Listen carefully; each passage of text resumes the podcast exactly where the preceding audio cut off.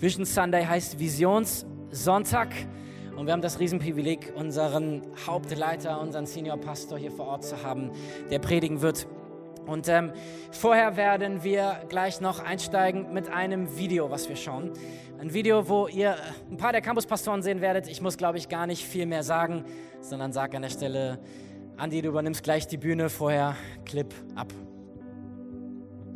Wenn ihr zurückblickt auf 2020, ähm, was verbindet ihr mit dem Jahr? Wie habt ihr das Jahr in Erinnerung? Ist es für euch ein Jahr, was in euer persönliches Geschichtsbuch eingeht, was äh, herausfordernd war, was super war? Was verbindet ihr mit 2020? wenn man drüber nachdenkt, 2020 hat für mich äh, richtig powervoll gestartet. Ich erinnere mich noch an äh, die erste Szene, ähm, äh, sozusagen den, den, ersten Sonntag, wo ich auf die Bühne gegangen bin. Ähm, ich glaube, es war, es war sogar der erste Sonntag im, im Jahr. Ähm, und ich Leute motiviert habe und ich wirklich daran geglaubt habe äh, und auch immer noch daran glaube, was ich damals gesagt habe. Ähm, aber auf einmal rückblickend schaust du darauf zurück, was du gesagt hast und du merkst, dass es ein zutiefst prophetisches äh, ähm, Impact gehabt hat. Also. Ja, wie war es? Wie du schon gesagt hast, es war spannend. Ähm, ja, aber ich meine, Corona hat irgendwo Kontrollverlust, hat für mich bedeutet persönlich. Die Corona-Zeit ist natürlich damals herausgefordert, herausfordernd gewesen, ist immer noch herausfordernd. Das hat sich äh, bis heute nicht verändert. Ja, war ein spannendes Jahr, wie glaube ich für alle meine, das ist ja wirklich ein, wahrscheinlich das geschichtsträchtigste Jahr meines Lebens bis jetzt. Also, aber also wenn ich jetzt daran zurückdenke, überwiegen nicht die ganzen negativen Schlagzeilen und so, sondern eher das, was ich quasi für meine Beziehung mit Gott halt mitgenommen habe. Also dieses ja. neue Vertrauen, dieses wirkliche Wissen, Gott, Gott ist da, Gott versorgt. Wir haben gemerkt, durch die Corona-Zeit, es sind so viele Leute online mit uns verbunden und online connected so dass ich dann dachte, okay, ähm, let's go for it. Wir starten einfach mal mit einer Online-Connect-Gruppe und als wir die dann angekündigt haben online, hatten wir plötzlich fast 50 Anmeldungen. Also ich glaube halt, gerade auch durch 2020, äh, da passiert so viel in dieser Welt und wir sind eingeschränkt, äh, das ist nun mal so. Und doch tut Gott ganz viel im Verborgenen. Und Gott, ich habe so das Gefühl, als ob Gott so uns vorbereitet, als Move Church, jeden einzelnen von uns. Womit vertraut ihr Gott 2021? Dass viele Menschen kommen, dass viele Menschen in Frankfurt Jesus kennenlernen, ein Zuhause in der Church finden, dass die Leute, die in dem letzten Jahr dazugekommen sind, ähm, Move Church als Familie kennenlernen, Teil von äh, Connect-Gruppen, Teil von Dream Teams werden und einfach so richtig, richtig innerlich ankommen. Ich will äh, sehen, wie Gott sein Reich baut über diese übernatürliche Schiene und Menschen so neugierig auf Gott werden, dass sie gar nicht anders können, als zu sagen, wer ist dieser Gott? Ja, für 2021, ich meine, das, was ich, was ich erleben will, ist einfach mehr, noch mehr von Gott, mehr, mehr Menschen, mehr ähm, Gottesdienste, und es geht nicht um Gottesdienste, so, ne? ich meine, am Ende des Tages geht es nur um eine einzige Person und zwar das ist Jesus Christus. So, ne? Halt mehr von Jesus einfach im Jahr 2021 ja, auf den Dienst in der Gemeinde, auch als Pastor da und auch in Bezug auf Gießen äh, möchte ich einfach Gott vertrauen, dass, dass er da wirklich wunderbare Pläne hat. Ja, und für die Church, da haben wir tatsächlich einen großen Traum. Ja. Ähm, und wir, wir glauben auch einfach dran. Ich glaube da vor allen Dingen dran, weil ich denke, jetzt ist es auch irgendwie Gottes Timing. Also wir haben schon immer wieder geschaut, aber jetzt ähm, muss es sozusagen auch langsam zur Vollendung kommen, dass wir für Frankfurt neue Räumlichkeiten finden. Wir freuen uns auf das Jahr. Ja. Also man kann das vergangene Jahr bewerten, wie man will. Gott war da, Gott ist mit uns durchgegangen und ähm, umso mehr wird er auch in das neue Jahr mit uns gehen. Also da sind wir ähm, total überzeugt davon ne? bei all dem, was ich, was ich mache in der Church, bei all dem, was ich für Gott machen darf. Und das ist für mich ein absolutes Privileg, ähm, zu verstehen, dass Gott mich eigentlich nicht braucht. Aber dass Gott mich will.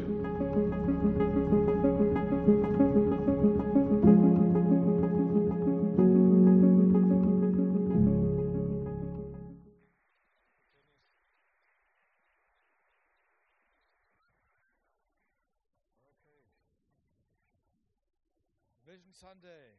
Geht's euch gut? Ich suche hier noch, noch den Knopf von dieser fantastischen Lampe, aber egal. Es geht auch ohne. Also, Vision Sunday 21. Ich glaube, dass Gott was richtig Gutes hat für dieses Jahr. Ganz egal, wie die Umstände sind, ganz egal, was gelaufen ist. Ich glaube, Gott hat etwas vor. Ähm, wir gehen durch Veränderung, wir gehen durch eine Übergangszeit, wir gehen durch eine Zeit der Anpassung. Aber was Stabilität gibt, wenn man durch solche Zeiten geht, ist eine Vision. Die Vision wird zum Träger, die Vision wird zur Antriebskraft und die Vision bringt weiter. Und im 1. Samuel 3, Vers 1, da heißt es, ähm, und der junge Samuel diente dem Herrn vor Eli oder unter Eli. Zu jener Zeit war das Wort des Herrn selten es brach sich keine Offenbarung Bahn. Mit anderen Worten, es gab keine Vision. Okay, es war ein Visionsloch da. Und Vision ist ein Einblick in Gottes Leitbild für dich und für uns auch als Kirche gemeinsam. Okay? Und Vision bringt Kraft und Energie und Feuer in müde, erleuchtende Augen mitten in der Corona-Zeit. Ähm, wenn man sich fragt, also ich habe das mal statistisch gelesen, dass Menschen, die ins Rentenalter kommen, plötzlich einen Infarkt kriegen und du fragst dich, warum? Für mich ist die Antwort, weil die Menschen keine Vision hatten, die über das Rentenalter hinausging. Dann stirbt was, ja. Und ähm, warum bringen sich, warum haben sich so viele Menschen umgebracht in der Corona-Zeit? Ganz einfach, weil Ängste geschürt wurden, okay? und weil es keine Vision gab, die über diese Angstmauer hinausgegangen ist. Und das ist der Grund, warum Menschen sich umgebracht haben. Jeder ist das Produkt seiner Träume von gestern. Und morgen wirst du das Produkt deiner Träume von heute sein. Deswegen ist es wichtig, dass wir heute auch als Gemeinde einen Traum haben, eine Vision haben für die Zukunft. Die ärmsten Menschen sind nicht die, die kein Geld haben. Die ärmsten Menschen sind nicht die, die in einer Pandemie leben. Die ärmsten Menschen sind die, die keine Vision haben und in einer Pandemie leben, okay? Das ist, das, das ist die Katastrophe. Okay, gehen wir mal weiter. Ähm, Vision strömt von Herzen, vom Herzen Gottes hinein in ein demütiges Herz, was offen ist. Und die Vision wird auch die Kirche Jesu, ich meine die richtige Kirche, durch die Pandemie bringen. Mit Power, mit Power. Und in Sprüche 29, 18 heißt es, wenn keine Vision da ist, verwildert das Volk. Eine andere Übersetzung sagt, wo keine Vision da ist, da stirbt das Volk. Ja, es kommt aufs Gleiche raus. Aber bevor Gott etwas tut, gibt er immer eine Vision rein. Gott sagt, Abraham, alles, was du sehen kannst, kriegst du. So im Amerikanischen habe ich das mal gelesen in so einem Managementbuch. What you see is what you get. Und das ist genau, es stimmt. What you see is what you get. Aber wenn du die Vision hast, nur nebenbei, wenn du Leiter bist, du musst diese Vision auch übertragen. Und was die anderen von der Vision sehen, ist das, was du am Ende auch erleben wirst. Ja? Und Gott sagt, Abraham, alles, was du siehst, das kannst du haben. Und, und, und, und er spricht auch zu dir, ja. Aber Gott, ich verliere meinen Job. Und Gott sagt, was siehst du? Siehst du nur, dass du einen Jobverlust hast? Oder kannst du sehen, dass ich dein Versorger bin? Kannst du sehen, dass ich Türen öffne? Kannst du sehen, dass ich Neues für dich mache? Gott, mein Arzt hat gesagt, ich bin krank. Okay, das mag sein. Aber was siehst du mit deinen Glaubensaugen, mit deinen visionären Augen? Visionären Augen? Kannst du sehen, dass ich dein Arzt bin? Kannst du sehen, dass ich in der Lage bin, Ärzte zu benutzen? Kannst du sehen, dass es eine Zeit nach der Krankheit gibt? Kannst du sehen, dass es eine Zeit nach der Pandemie gibt? Ja. Oh Gott, ich bin so alt. Wie alt bist du? 65. Gott sagt, schau mal in das schwarze Buch rein. Ja, schau mal in die Bibel rein. Weißt du, da war einer mit 85 Jahren und der hieß Kaleb und hat gesagt, Gott, gib mir diesen Berg, okay? Ich will was einnehmen. Da gab es einen John Wesley, der war 88 Jahre alt, der ritt auf seinem Pferd fröhlich durch die Gegend und hat zweimal am Tag mit 88 vor riesigen Menschenmengen gepredigt, weil er angetrieben war von einer Vision. Mann, und dann schau dir Mose an, wann, wann ging es bei ihm los? Ich sagte es nur, weil ihr werdet älter. Und ihr müsst jetzt schon anfangen, groß zu träumen, um dahin zu kommen, wo der Mose hingekommen ist. Ja? Denn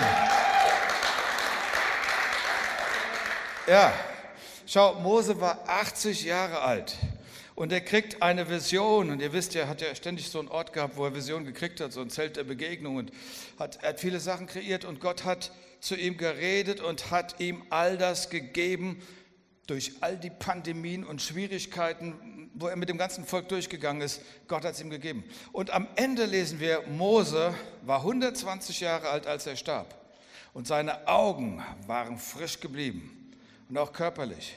Und das sagt mir, die Vision, die konserviert dich, die hält dich frisch, die hält dich im Alter zusammen. Wenn die Teile auseinanderfallen wollen, ist die Vision das, was alles zusammenhält und du gehst stabil durch und du wirst Land einnehmen, okay?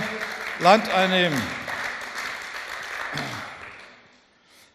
Ich glaube an den Satz, macht euch die Erde untertan. Hey, die meisten von euch sind noch jung. Ihr habt noch mehr Zeit. Ihr habt noch mehr Zeit, euch ich glaube, dass das gilt. Mitten in der Pandemie, macht euch die Welt untertan. Wir sind hier, um einzunehmen. Wir sind hier, um Reich Gottes voranzubringen. Das ist unsere Vision. Ja? Ähm, ich habe in der vorletzten Woche gepredigt von einem, über einen Altar. Ich weiß nicht, wurde das übertragen? War hier, ne? Ähm, dass, der, dass der Altar der Ort ist der Begegnung, des Kennenlernens. Und wird das auch übertragen? Ja? Jetzt nicht, ne? Dann brauche ich das, spare ich mir diese Ausführung. Okay, ähm, auf jeden Fall, was du brauchst, was du brauchst, ist einen Altar, weil der Altar ist der Ort, wo Gott zu dir redet, wo du frische Gedanken kriegst, wo du eine Vision kriegst, wo du deine Berufung kriegst. Und das hatte ich in der Predigt auch erwähnt, ähm, von einem Mann, der seine Berufung am Altar gekriegt hat.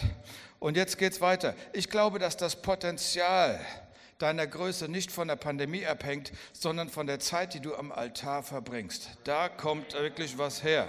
Und Gott sagt, und, und wenn wir sagen, Gott, ich erweitere meinen Denkrahmen, ich habe ein Blatt Papier neben dem Bett legen. Wer von, zu wem redet er über Träume ab und zu? Du hast einen Traum, wir reden nicht von den Albträumen, aber manchmal kann er auch durch einen Albtraum. Verstehst du, ich habe einen Zettel, ich schreibe was auf oder in der stillen Zeit oder ich laufe einfach zwei Stunden durch den Wald und ich möchte von dir etwas kriegen, kleingedruckt und du schreibst das auf.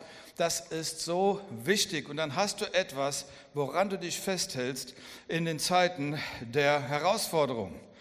Und ich du kannst sagen, wenn du diese Überzeugung hast, wirst du sagen, ich werde nicht zugrunde gehen, denn ich werde eine, eine Vision haben und die Vision wird weiterbringen. Vision ist der Einblick in Gottes Leitbild für mein Leben.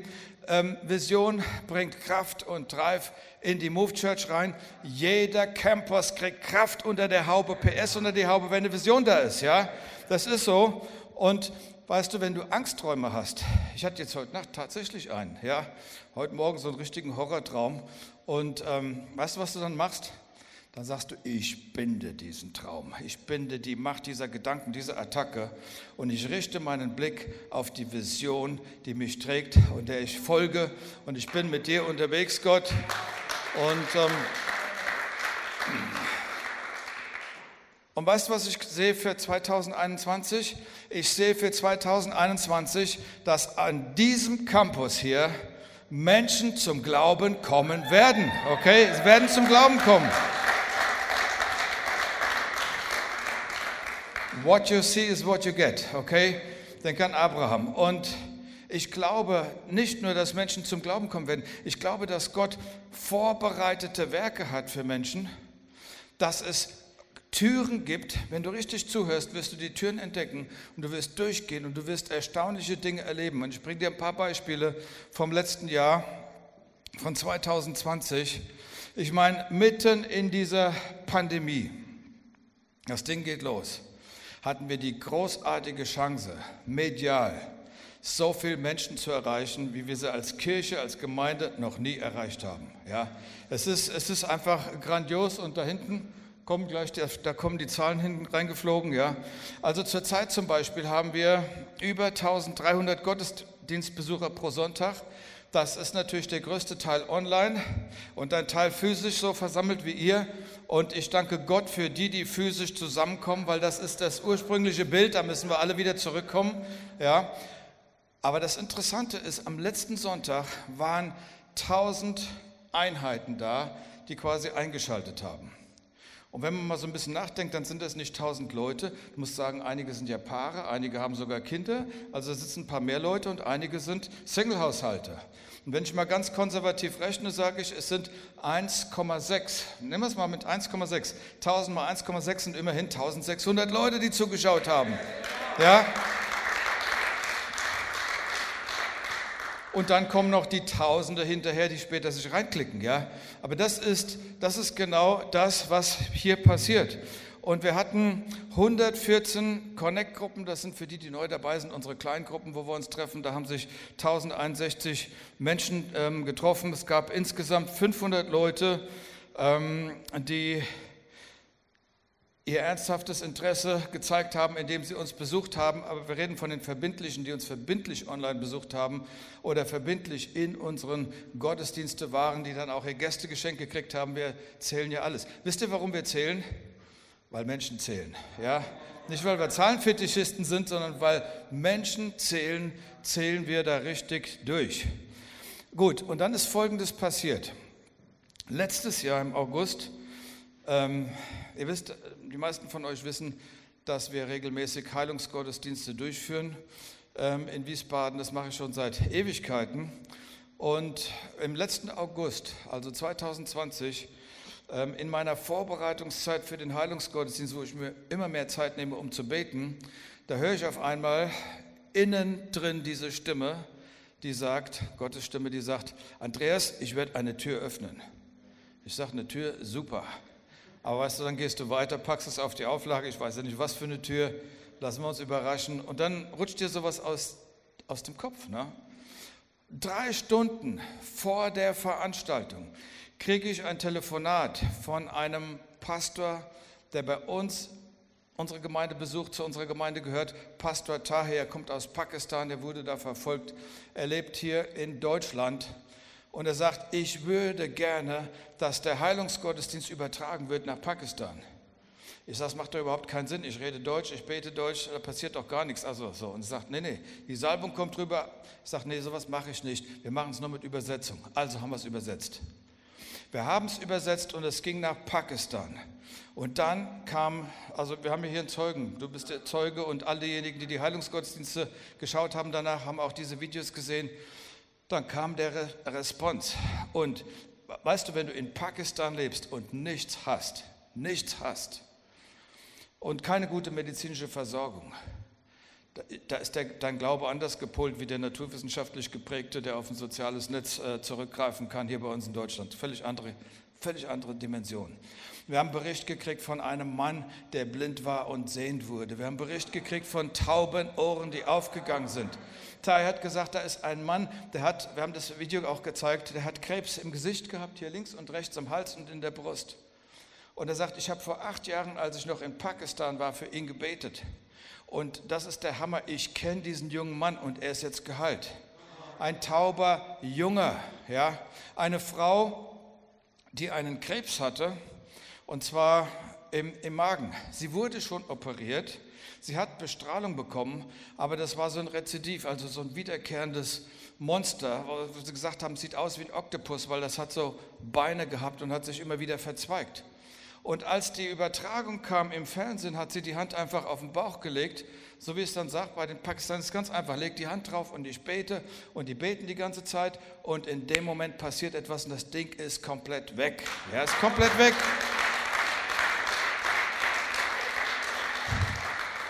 Und ich erzähle das, um was zu erklären. Ein Mann hat sein Bein gebrochen und in Pakistan ist das so zusammengewachsen. Wir haben die Röntgenbilder vorher, nachher.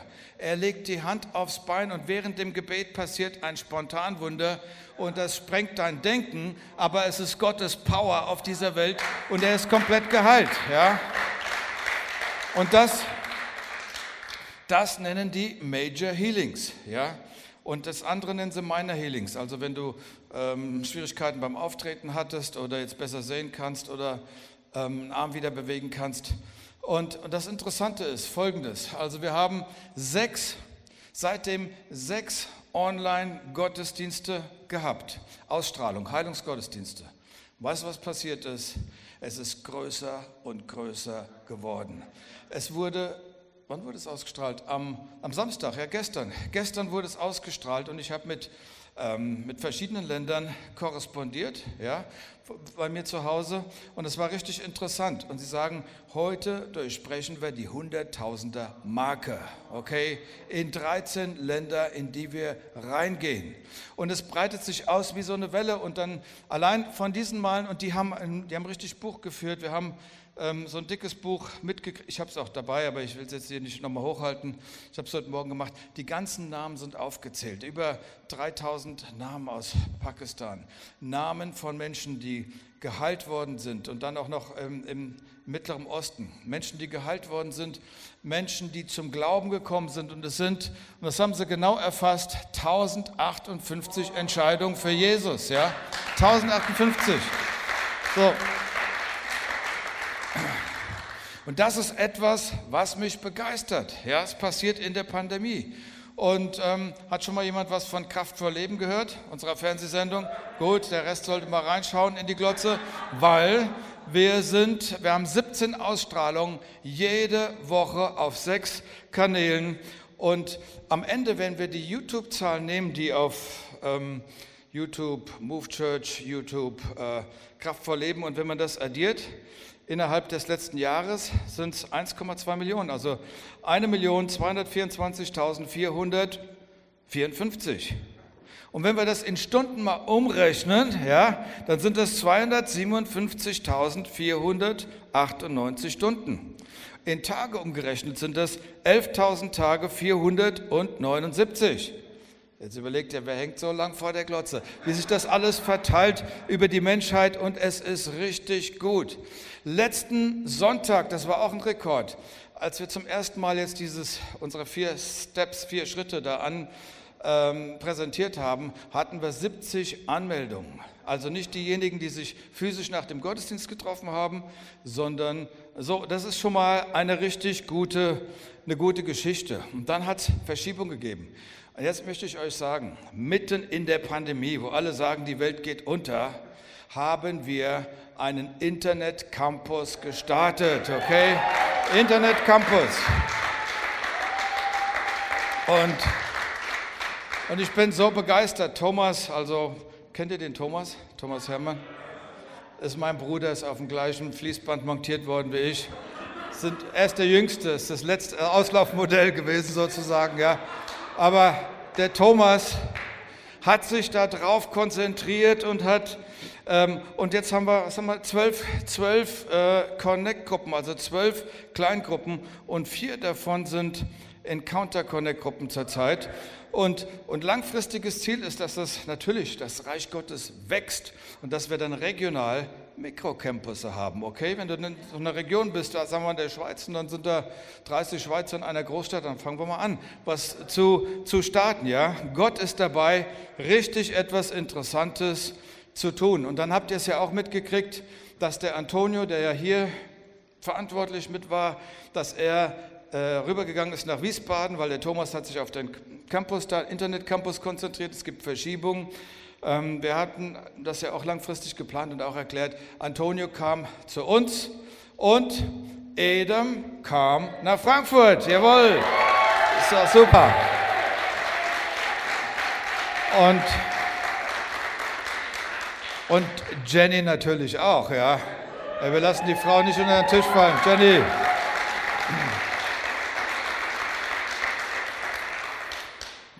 Jenny ist Multitask, ja. Sie hat ja hier Piano gespielt, dann räumt sie hier die Bühnenrequisiten hin und also Hammer, ja. Adam hast eine starke Frau, ja. Ja.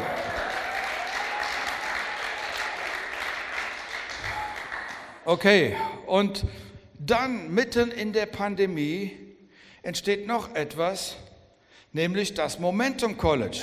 Momentum College, okay? ist, ja, und da hüpft jemand rum, der im Momentum College ist. Kann das sein? Das kann doch nur eine sein, ja. Momentum College, das heißt, hier haben wir eine Win-Win-Situation, okay? Wir haben die Professoren, und wie nennt man die weiblichen? Auch Professorinnen, ja.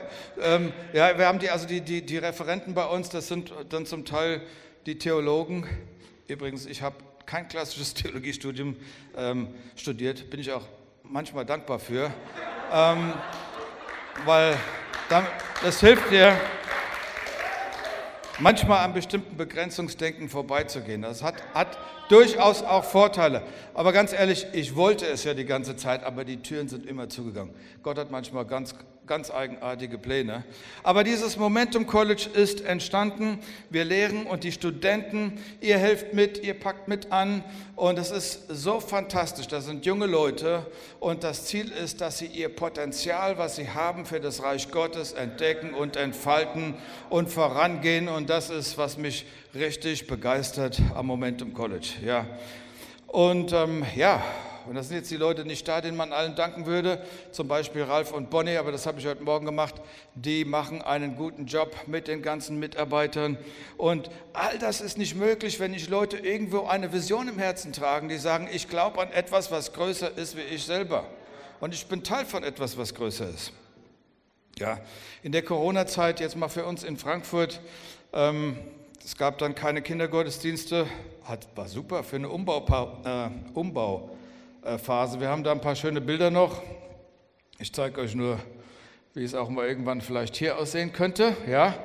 Äh, wenn wir andere Räume haben, weil ihr wollt ja mehr wie diese Räume, ich will ja nicht abwertend über diese Räume reden, ich bin so dankbar, dass wir diese Räume haben, ja, okay, aber ihr seht hier schön hergerichtete, so, es ist ja noch nicht fertig, da kommen ja noch so richtige Klettergeschichten hin und wird, ich, der Traum ist einfach, dass wir sowas wie ein kleines Walt Disney haben, sodass dein Sohnemann sagt, ja, da muss ich hin. Und wenn der Papa einfach faul sonntags morgens auf der Couch rumliegt und der Sohn sagt, Papa, wir fahren in die Move Church, wir fahren in den Campus, okay?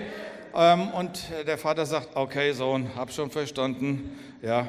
Weil Jesus hat gesagt, lasst die Kindlein zu mir kommen und wehrt ihnen nicht, denn sie waren ja auch schon den anderen, den Jüngern, ein Klotz am Bein gewesen. Ja.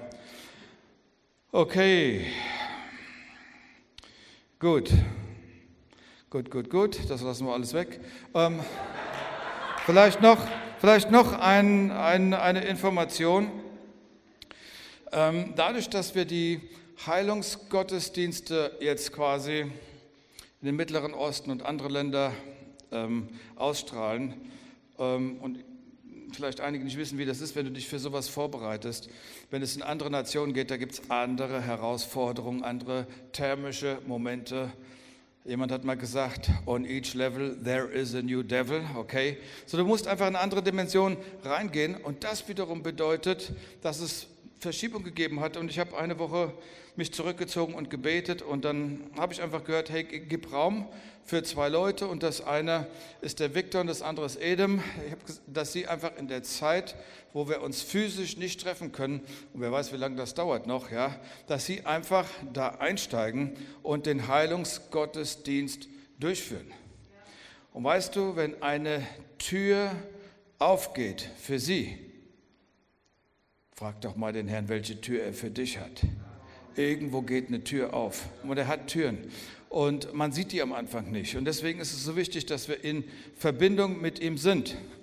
So, und jetzt möchte ich so ein bisschen eine prophetische, reflektorisches Moment haben, wo ich über das Jahr 2020, 2021 und das, was ähm, da vielleicht alles noch so ähm, mit zusammenhängt, ein bisschen durchgehen.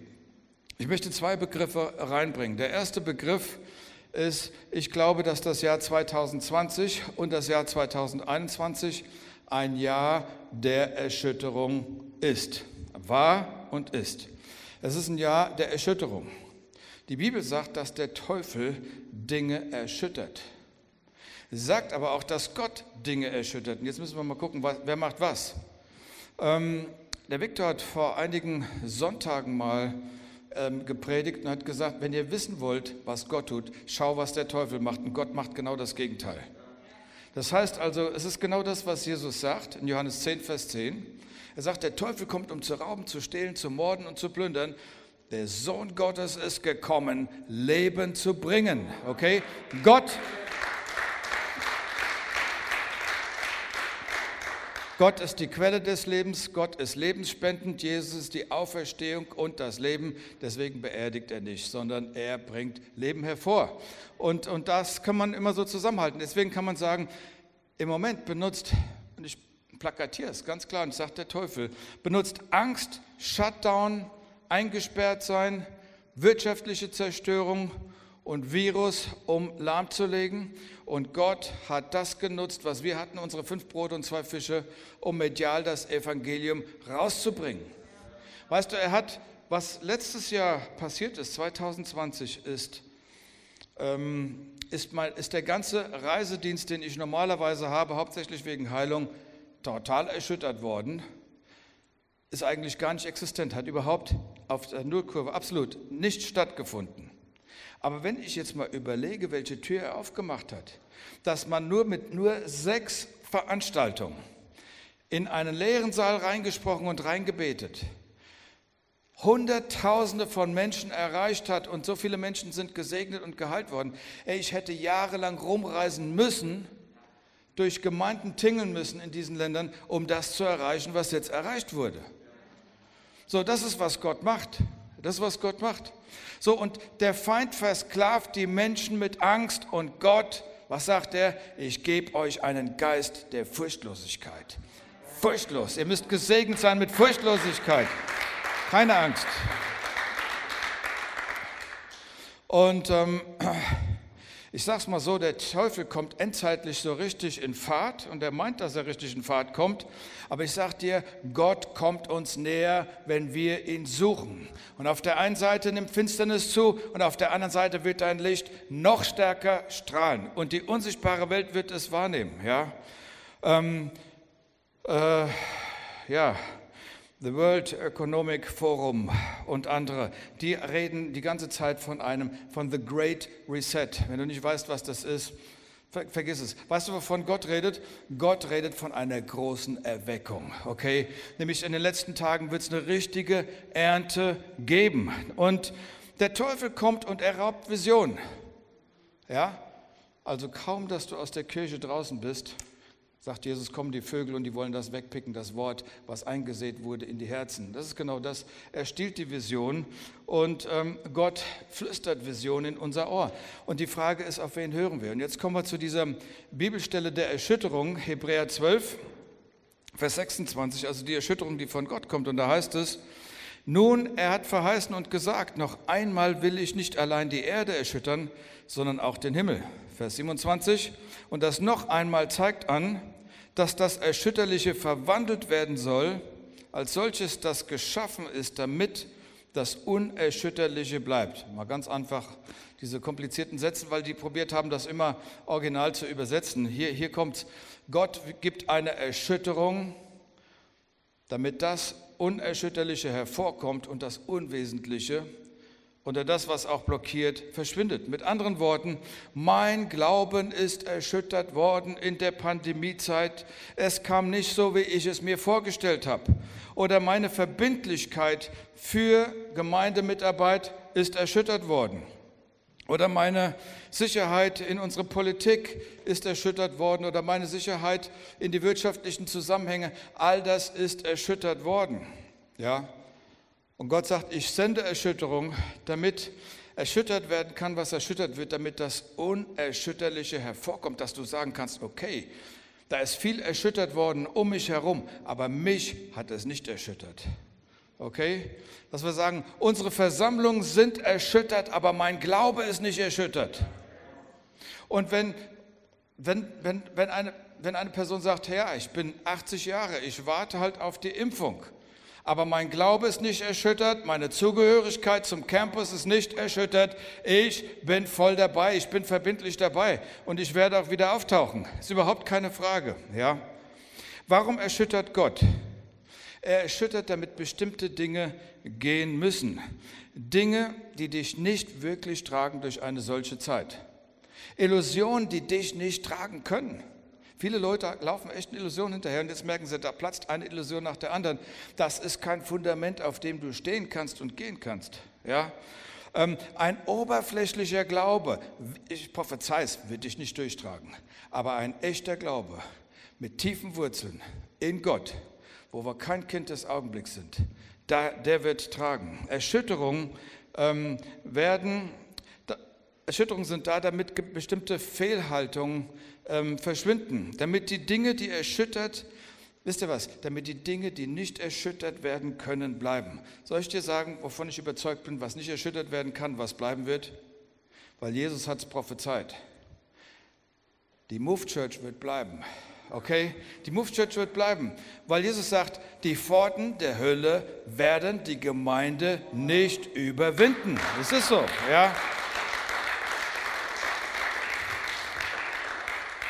Und was wird noch bleiben? Wer ist hier mit seinem Ehepartner? Und du sagst, meine Ehe wird bleiben, okay? Das wird keine Hölle, kein Teufel erschüttern, ja? Ja.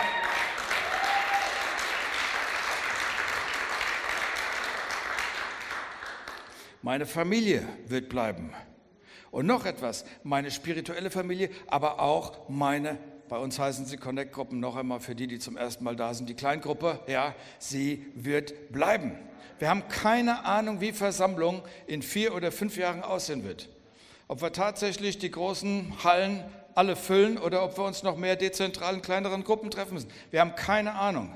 Aber eins weiß ich, es war immer seine Idee, dass wir uns treffen und Social Distancing ist nicht ein Plan vom Himmel, das ist ein Plan aus der Hölle. Okay, es ist kein, kein, keine Gottesidee. Definitiv nicht. Ja. Okay. Ähm, so echtes Christsein, echtes Christsein wird sich zeigen, das ist jetzt das Prophetische und Laues wird sich verdünnisieren. Und ich sage es mal so, echtes Christsein, ich bereite euch vor, wird herausgefordert werden in der Zukunft. Wir werden in der Zukunft einen höheren Preis für unseren Glauben bezahlen, wie wir ihn zurzeit noch bezahlen. Und ich sage noch etwas, auch das oberflächliche Entertainment, okay, spirituelles Entertainment, Unterhaltung. Ich glaube daran, dass das Christentum heiß aufgetragen werden muss, denn lauwarm bewirkt es Ekel, ja. Jesus hat gesagt was über das Laue, ja. Er steht nicht drauf, ja. Aber er sagt, das wird richtig prickelnd, wenn es natürlich heiß aufgetragen wird. Soll es ja auch sein, aber das Echte, wird, wird, wird, wird überleben, okay? Und das andere, das Gefakte, das Unechte, wird federn lassen. Wenn Leute darauf bauen, ich ziehe mir ab und zu mal einen geistlichen, spirituellen Cracker ein, ich schalte den Fernseher ein und so weiter, das reicht nicht, das wird nicht reichen, ja? Sondern es braucht die Verbindlichkeit, ja? Und ähm, ich glaube, dass die Präsenz Gottes in den nächsten Jahren viel stärker zunehmen wird in Menschen, die voll weiterhin dabei bleiben und dass die Finsternis parallel zunehmen wird, aber dass es Menschen geben wird, die Jesus wirklich nachfolgen und bereit sind, das Kreuz auf sich zu nehmen und zu sagen, ich bin dabei, koste es, was es wolle. Und weißt du, was er sagt? Wenn ihr mich bekennt vor den Menschen, dann werde ich euch bekennen vor meinem himmlischen Vater. Und das ist so, ja. Und weißt du was, ich habe jetzt mit Amerikanern geredet und ähm, wir lunzen ja hier in Deutschland immer so ein bisschen rüber in die Staaten, weil die an einigen Punkten schon die Nase vorn haben, so im, im, im Geistlichen. An manchen Punkten auch nicht, aber ähm, die haben die, diese Orte, wo sie ihre Statistiken und empirischen Analysen da machen und die haben da ihre Zahlen, Daten, Fakten. Und ich habe mit einem Pastor äh, vor zwei, 14 Tagen telefoniert und er hat gesagt, Andreas, bei uns gibt es eine Hochrechnung. Erstens mal, man hat ähm, Tausende, Tausende, Tausende von Pastoren gefragt, wie schätzt ihr es ein? Ende 2021 wird deine Gemeinde überleben. 42 äh, Prozent haben gesagt, wir werden nicht überleben. Und die Statistik dieser Leute besagt, dass 20 Prozent der Gemeinden in Amerika am Ende dieses Jahres nicht mehr da sein werden. So, das ist eine Aussage. Ich glaube, dass es auch Gemeinden gibt, die älter sind. Ich, ich sehe es positiv. Ich sehe es nicht positiv, dass 20 Prozent weg sind, aber ich sehe es positiv. Vielleicht sind einige Gemeinden, die einfach nicht mehr ja, die Flexibilität hatten oder generationsübergreifend gedacht haben, haben den Anschluss verpasst. Und jetzt kommen neue Leute, weil Gott wird immer wieder Neues machen. Es werden neue Leute auf der Matte stehen, sie werden neue Gemeinden gründen und sie werden diese alten Gemeindegebäude kriegen. Verstehst du? Versammlungsstätten für ein Appel und ein Ei oder geschenkt oder was weiß ich, übernimm die Runde noch mit und mach weiter. Also das, das, ich glaube, dass das passieren wird. Ja. Eine andere Aussage war, dass 40 Prozent der Menschen nach der Pandemie die Gemeinden nicht mehr besuchen werden. Egal, ob sie geimpft sind oder nicht. Sie werden nicht mehr kommen. So, das ist die Aussage. Ich glaube an etwas anderes für uns. Ich weiß nicht, ob es dir auch so geht. Also zumindest die, die ich hier sehe, die handeln ja schon mal anders. Und ich glaube auch, dass der Rest ähm, irgendwann da sein wird. Ähm, weil sie sagen, der Grund ist, sie sagen, 40 Prozent wird nicht kommen, weil sie sich daran gewöhnt haben, zu Hause bei einer Tasse Kaffee und im Jogginganzug ähm, äh, zu sitzen und spirituelle Dinge zu konsumieren. Unser Chef, und ich rede nicht von mir, unser Chef hat was ganz anderes gesagt. Er hat gesagt, verlasst die Versammlung der Heiligen nicht, wie etliche es zu tun pflegen. Ihr Lieben, wir kommen in eine Zeit rein, und auch das ist ein bisschen prophetisch angehaucht, wir kommen in eine Zeit rein, wo es diese spirituellen Rembo-Einzelkämpfer geben wird. Aber sie werden es schwerer haben. Weil was sagt die Bibel? Ihr redet so viel über Einheit, da können wir jetzt eine ganze Predigt drauf halten. Einer schlägt tausend, zwei schlagen und drei schlagen. Jetzt geht es exponentielle Mathematik, ja, okay. Ähm, auf jeden Fall wesentlich mehr. Und, und das ist es. Und ich möchte genau in dieser Kirche sein, wo ich verstehe, genau was Jesus, übrigens, er kommt zu einer Braut und nicht zu tausend Bräuten. Verstehst du? Aber am Ende, vielleicht erzähle ich das hier. Ich mache das. Ich mache heute eine Extended Version, okay? Schenkt ihr mir noch.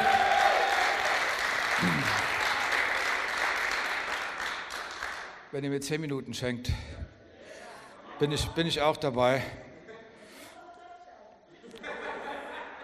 Und danach wird mein Fahrer Bleifuß machen, weil auch ich bin verheiratet. Heute Abend, ich muss mich, ich, ist jetzt schon der, ehrlich gesagt, schon der, der vierte Gottesdienst, den ich besuche. Ja, also irgendwann muss man wieder auf, zu Hause aufkreuzen, sonst, ja.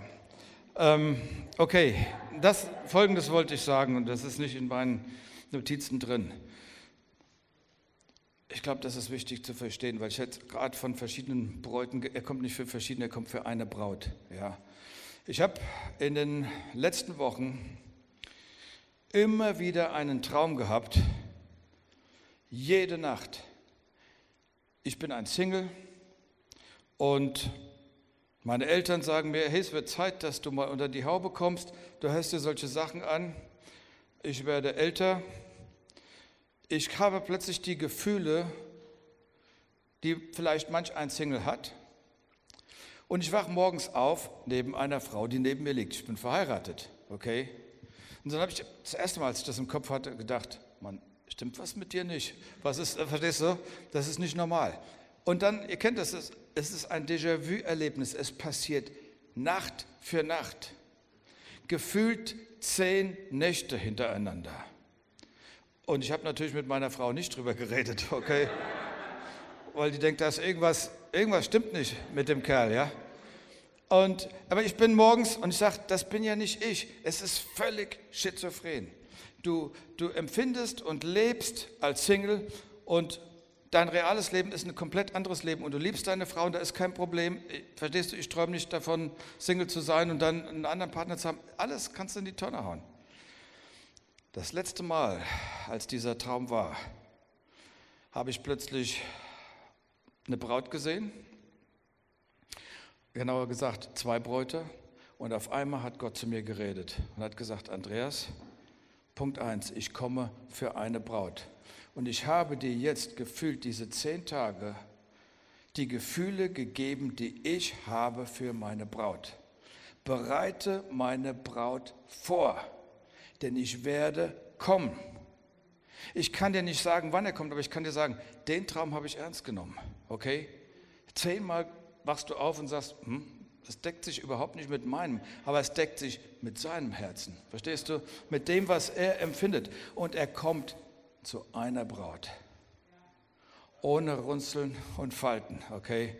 Also wir müssen geschmeidig bleiben, wir müssen ihm nachfolgen, wir müssen ihm lieben. Das nur am Rande. Aber das, das ging so unter die Haut, dass ich gedacht habe, okay, das, das kann man euch erzählen, ja. Okay, ja.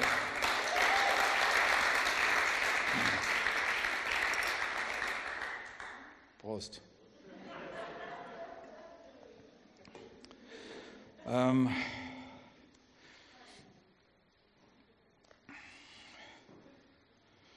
okay, jetzt kommt der zweite Begriff. Ähm, der wird vielleicht einigen nicht gefallen. Mir hat er am Anfang auch nicht gefallen, aber er ist so gut, wenn ihr ihn versteht. Ja. Der erste Begriff war Erschütterung, der zweite Begriff und er kommt nicht von mir, glaubt's mir, er kommt von meinem Chef, von meinem Herrn, von meinem Boss. Und ich will predigen, was er mir gesagt hat, dass ich predigen soll. Und der zweite Begriff lautet Beschneidung. Und in Johannes 15, Kapitel 15, Vers 1 bis 2 steht da etwas drüber. Und da steht, ich bin der wahre Weinstock, sagt Jesus, und mein Vater ist der Weingärtner. Und jede Rebe an mir, die keine Frucht bringt, nimmt er weg. Und jede, die Frucht bringt, reinigt er, damit sie mehr Frucht bringt. So, die Rebe, die keine Frucht bringt, nimmt der Vater weg. Wisst ihr, was ich über die Jahre beobachtet habe? Jetzt machen wir schon ach, paar 30 Jahre, sind wir im Gemeindegeschäft sozusagen unterwegs. Da sind immer Leute, die kommen. Sie entdecken den Glauben. Sie sind begeistert. Sie sagen Juhu. Sie machen eine Innenerfahrung mit Gott, die so dramatisch ist. Aber vergeht ein bisschen Zeit, kommen andere Dinge und andere Themen. Und Jesus hat eine Beschreibung gehabt für diese Leute. Er hat sie genannt, im, im Gleichnis vom vierfachen Ackerfeld, er hat sie genannt Kinder des Augenblicks. Hä, heute hier, heute fühle ich mich gut, toll, morgen fühle ich mich schlecht, bin ich ganz woanders. Kinder des Augenblicks. Lass mich eins sagen, Kinder des Augenblicks kriegen keine spirituellen Wurzeln. Das ist, was er damit gelehrt hat in dem, in dem Gleichnis. Sondern Wurzeln kriegen die, die beständig dabei sind. Ob die Sonne scheint oder ob es hagelt. Ob die Hölle Ausgang hat oder alles super läuft. Das ist wurscht egal. Das sind diejenigen, die einen Unterschied machen. Ja? Und wisst ihr, was mir, ja, und die, die Frucht bringen, sind die, die mithelfen, die, die mit anpacken, die, die mit beten, die, die mit weinen, die, die mit durchgehen, die, die, mit das, äh, die, die, die den Parkplatz mitregeln, die, die die Leute begrüßen, ja, die, die die Connect-Gruppen machen, die den Raum aufräumen, abräumen, die am Mischpult sitzen, egal wo, das sind die.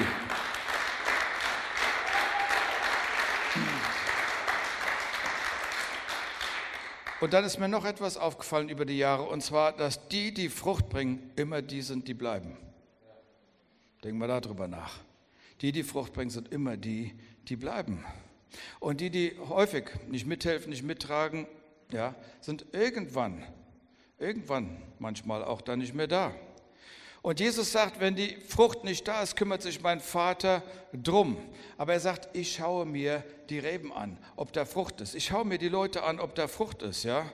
Und, ähm, und er sagt, hey, diese Person hier, diese eine Person hat an Weihnachten eine Stimme für verzweifelte Mädchen in Pakistan gegeben mit der Spende, die sie gegeben hat am Weihnachtsgottesdienst. Ich weiß noch genau, wie Uda und ich haben probiert einzusammeln. wir haben 30.000 Euro eingesammelt. Das ist der Hammer, okay? 30.000 und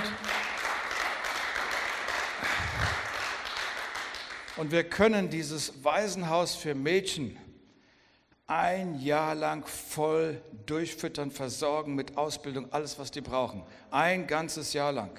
Durch das, was wir eingesammelt haben. Und, und er sagt, das ist Frucht. Das ist Frucht. Das ist Frucht. Und er sagt, wow, hier ist eine Person im Campus in Frankfurt. Du hast eine andere Person ermutigt und hast ihr Hoffnung gegeben. Und diese Person hat sich das Leben nicht genommen. Wow, das ist Frucht. Oder er sagt, hier ist noch eine andere Person im Campus. Du hast mich bekannt vor den Menschen, ich habe mich zu dir bekannt. Und weil ich mich zu dir bekannt habe, ist diese Person zum Glauben gekommen. Und das ist Frucht. Und dann sagt er, das ist eine andere Person. Du warst weise. Du hast zugehört. So viele geben so schnell Kommentare, auch bei uns Fromm. Wir haben immer so schnell gleich Programme, die wir da abspulen, ja. Aber du hast auf die Zunge gebissen und hast zugehört und hast das Eheproblem erfasst. Und dann hast du nochmal gehört, was ich dir sage und hast das richtige Wort gesprochen.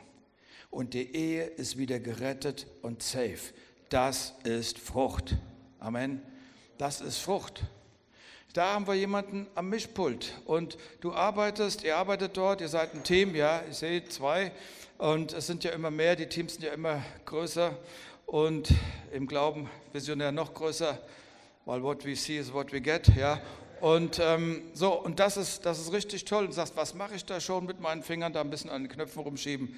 Nein. Weißt du, was er sagt? Du bist ein digitaler Evangelist, du bewirkst mehr wie das, was du siehst. Da ist Frucht.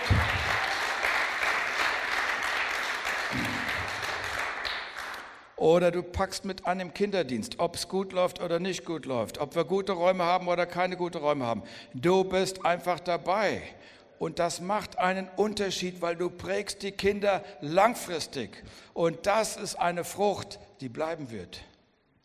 Schau, vor zwei Jahren, glaube ich, war es. Der Gangolf ist jetzt heute hier. Ich benutze ihn einfach, sein Beispiel.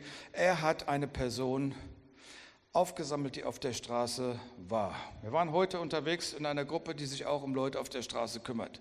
Und er hat jemanden aufgesammelt, der auf der Straße war, dem es nicht gut ging, hat ihm zugehört, hat ihm was zu essen gegeben, hat gesagt, komm, wir sind eine Gemeinde, komm abends in die Veranstaltung mit rein. Wir hatten eine Gebetsveranstaltung, der Mann kam in die Gebetsveranstaltung, er hat geschluchzt wie ein Schlosshund und hat sein Leben mit Gott ins Reine gebracht. Und dann hat Gangolf gesagt, so, hier ich miete ein Hotelzimmer für dich und da hast du dein Frühstück morgen früh. Und der Mann hat wahrscheinlich lange nicht so ein gutes Frühstück gehabt und er wusste nicht, dass es sein letzter Tag ist. Und als er dann über den Parkplatz gelaufen ist, bumm, kriegt er einen Herzkasper, einen Herzstecher, fällt um und ist kurze Zeit später tot. Und ich sage dir, das ist eine Frucht, die bleibt. Das ist eine Frucht. Und weißt du, Jesus hält Ausschau. Er sagt, ich gucke, wo Frucht ist. Ja, ich gucke, wo Frucht ist. Und weißt du, du gibst in die Gemeinde. Lass mich dazu auch etwas sagen. Jesus hat bei der einen Witwe gesehen, bei einer Frau, die hat ein paar Groschen reingeschmissen. Das war alles, was sie hat. Er sagt, das ist mehr wie das, was der Multiunternehmer da reingegeben hat. Ja, aber weißt du, er sagt, das Geben, das, was wir geben, macht Dinge möglich, die das Reich Gottes voranbringen, dass wir ein Momentum College haben, dass wir Campusse starten, dass wir ein Campus in Gießen starten werden. Ja? Übrigens auch dieses Jahr wird ein Campus in Gießen endgültig starten, weil wir haben im Glauben den Fuß in der Tür. Ja? Braucht nur noch das Gebäude. Und dann sagt er, hey, jede, jede Rebe, die Frucht bringt, beschneidet er. Du sagst, Moment mal, ich bringe doch Frucht, ich, ich trage doch mit, ich bete doch mit, ich laufe doch in deiner Vision mit. Und ihr sagt, ja, genau deswegen, genau deswegen. Beschneiden heißt ja nicht, dass ich dich abhacke und wegschmeiße, sondern beschneiden heißt, ich reinige dich, damit noch mehr Frucht durch dich hervorkommt. Wow, damit du dich freust über die Früchte, die in deinem Leben hervorkommen. Das ist das Gute, okay? Seid ihr begeistert? Ähm, okay, ich fasse mal so ganz, ganz kurz zusammen. Wer von euch geht durch eine Zeit der Erschütterung? Vielleicht auch durch eine Zeit der Reinigung? Gut. Ich sage dir, wenn du durch eine Erschütterung gehst, dann ist das nur dann ist das nicht, dass du am Ende des Jahres wie ein begossener Pudel da sitzt, sondern weil Gott etwas hervorbringt. Die Erschütterung wird deinen Glauben stärken. Die Erschütterung wird deine Wurzeln ausbauen. Die Erschütterung wird helfen, dass Negatives wegfällt dass Dinge wegfallen, von denen wir gedacht haben, das sind so, die sind so wichtig. Aber es ist, dass dein Glaube stark ist. Und die Korrektur dient ja nicht der Zerstörung, sondern dass wir immer besser bei rauskommen. Ja? Also Reinigung und Beschneidung bringen Frucht hervor. Und wenn ich mal kurz auf mein Leben, nur ganz kurz abschließend äh, drauf blicke und sage, als ich vor über 33 Jahren durch Frankfurt gelaufen bin, weil ich gesagt habe, Gott, ich möchte in deinem Willen sein. Ich bin lang genug an deinem Willen vorbeigegangen, aber ich möchte es klein gedruckt haben. Und mehrere Wochen abends hier durchgelaufen bin, gesagt habe, Gott, hier muss was entstehen. Und damals entstand dann irgendwann eine Gemeinde. Ja. Ich wollte ihm dienen, aber es war nicht leicht, was alles passiert ist. Und dann lebst du in einer extrem klitzekleinen Wohnung mit einer kleinen Familie, sehr beengt. Und du hast nicht die Kohle. Ja, du hast es nicht. Und du verkaufst dein Auto für den Dienst. Ja, und dann geht die Reise weiter. Irgendwann hatten wir nicht das Gebäude in Wiesbaden, aber irgendwann kam eine Zeit zum Beispiel, wo der Heilungsdienst explodiert ist. Und dann waren die Medien auch da. Und die kommen immer ganz lieb und freundlich. Ich bin sehr vorsichtig geworden mit Medien. Ja, die sagen, hey, es ist so super, was hier passiert. Dürfen wir mal rein mit der Kamera und so weiter. Und dann schreddern sie dich und dann läuft es über die Medien, über das Fernsehen und man wird durch den Kakao gezogen. Ja? Und das greift, die, das greift die Gemeinde an. Es macht immer was aus mit irgendwelchen Leuten. Und, und dann wird das Gebäude gebaut. Und ich wollte dem Herrn dienen, aber wir kamen in Druckschwierigkeiten, finanzielle Engpässe. Leute sind weggegangen. Es war nicht leicht. Und ich weiß noch, wie ich auf den Stufen gesessen habe vom Hintereingang unseres Gebäudes und gesagt habe, Gott, was mache ich mit vier Millionen Schulden an der Backe? So, und ich sage dir, man geht durch Herausforderungen und ich bin nicht nur durch Erschütterung gegangen, ich bin auch durch Reinigung gegangen. Und mir ist so, als ob Gott sagt, ja, das ist alles in deinem Leben passiert, damit mehr Frucht bei rauskommt. Und ich glaube, dass er jetzt einfach sagt, darf ich in deinem Leben arbeiten? Möchtest du mit einen Beitrag haben, dass Gott uns alle, dich, dass er mich, dass er uns gebrauchen kann, um Frucht zu bringen? In dem kommenden Jahr, ganz egal, wie viele Pandemien da noch kommen. Verstehst du? Reich Gottes ist unüberwindbar und wir gehen mit einem Glauben. Ich glaube, dass Gott zu uns gesagt hat, ihr seid kein Monument, ihr seid ein Movement. Weil ein Monument muss man permanent erschüttern. Beim Movement muss man es nur ab und zu machen, verstehst du? Da muss der Wind des Geistes mal reinblasen und die sind sensibel, die reagieren drauf und dann funktioniert alles, ja, nach meiner Orchestrierung. Glaubt ihr, dass wenn Gott etwas durchorchestriert, dass es eine Symphonie ergibt? Und zu einer Symphonie brauchst du die unterschiedlichsten Leute. Die unterschiedlichsten Leute. Und die sind hier in diesem Campus. Und ihr habt zwei Dirigenten. Na? Zwei Dirigenten, die sitzen hier vorne. So, die haben beide eine Brille. Na? Und und die haben auch unterschiedliche Hautfarben, weil Gott, es ist, es ist kein Rassismus, okay?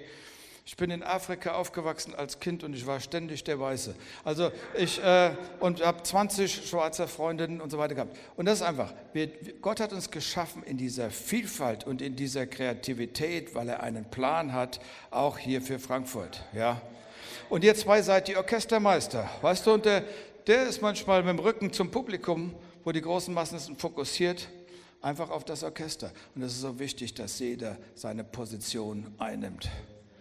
Und wenn du die Piccolo-Flöte spielst, die ist wichtig, weil das Konzert, die Symphonie geht durch die Medien in die ganze Welt rein, okay?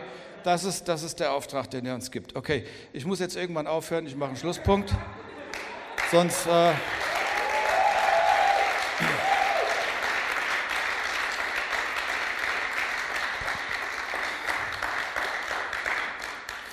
Lass dich ermutigen, dabei zu sein, dabei zu bleiben und Teil der Braut zu sein, weil ich möchte dabei sein. Ich möchte dabei sein, wenn er wiederkommt und er wird dich gebrauchen. Vater, ich danke dir für diesen Abend und ich danke dir für die wunderbaren Menschen, die hier versammelt sind. Und ich bete, dass dein Reich kommt, dass deine göttlichen Pläne sich entfalten und dass jede Person, die geöffnete Tür und die vorbereiteten Werke entdeckt, die du für sie hast. Und Heiliger Geist, wir heißen dich willkommen. Wir danken dir für deine wunderbare Gegenwart. Und wir verehren dich und wir lieben dich. Amen. Amen.